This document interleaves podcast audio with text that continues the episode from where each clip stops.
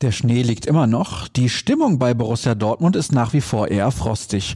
Neue Infos haben wir bei BVB Kompakt aber natürlich trotzdem für euch. Unser Format wird wie immer präsentiert von Zurbrüggen. Alles für ein gutes Zuhause. Zurbrüggen.de liefert euch mehr Infos.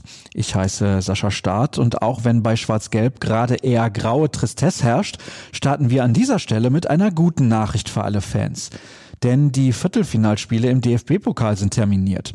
Das Los ist mit Borussia Mönchengladbach zwar denkbar schwer, aber die Begegnung wird live im Free TV zu sehen sein.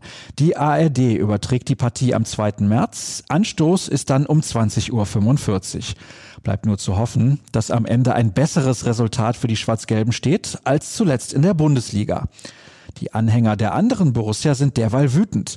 Das hängt mit der 1 zu 2 Pleite im Derby gegen den ersten FC Köln zusammen, aber auch mit eurem Lieblingsverein. Dass Marco Rose nicht bis zu seiner Rente bei unserer Borussia bleibt, ist jedem Fan klar. Der Reizpunkt an dieser Stelle ist eigentlich nicht Marco Rose, sondern Borussia Dortmund. Das sagt der Leiter des Fanprojekts Thomas Ludwig mit Blick auf den BVB. Der hat in den vergangenen Jahren bereits etliche Leistungsträger aus Gladbach in den Pott geholt. Das könnte zusätzliche Brisanz in das Pokalspiel bringen. Es wartet aber aktuell Hoffenheim. Es sind vier Punkte Rückstand auf einen Platz für die Champions League.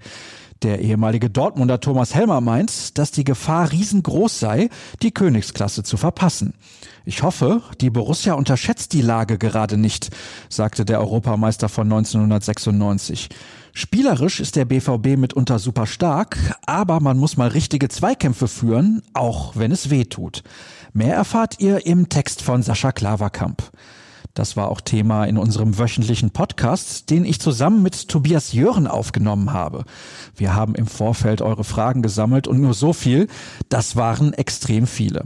Trotzdem ist es auch ein wenig lustig geworden, am Ende nochmal ein wenig ernster. Es besteht jedenfalls absolute Hörpflicht.